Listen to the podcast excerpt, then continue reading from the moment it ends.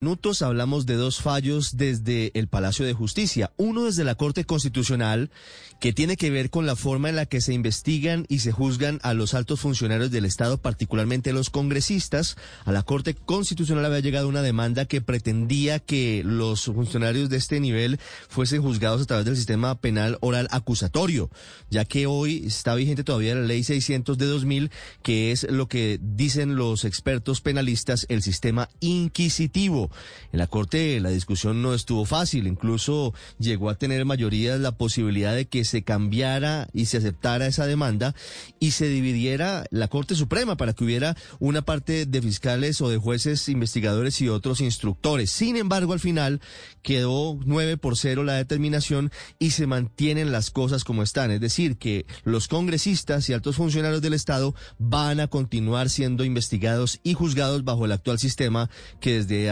varios años adelanta la Corte Suprema de Justicia. La otra decisión proviene del Consejo de Estado frente a uno de los hechos terroristas más dolorosos en la historia reciente de Colombia, como fue el atentado de las FARC contra el Club El Nogal en febrero del año 2003. Lo que determinó en un caso puntual el Consejo de Estado es que no fue responsable la nación de la muerte de algunos integrantes de una familia que habían entablado una demanda y que habían ganado en primera y en segunda instancia. El Consejo de Estado revocó la orden de indemnización que había dado el Tribunal Administrativo de Cundinamarca, considerando que en ese caso el Estado tenía situaciones que eran imprevisibles e irresistibles y que no fue plena su responsabilidad acerca del atentado terrorista cometido por la guerrilla de las FARC. Dice el Consejo de Estado que el deber que tiene el Estado de garantizar la seguridad de sus ciudadanos no significa que el juez de reparación no deba tener en cuenta las limitaciones que puedan enfrentar las autoridades para evitar ataques como el que cometió la guerrilla de las FARC contra el Club El Nogal.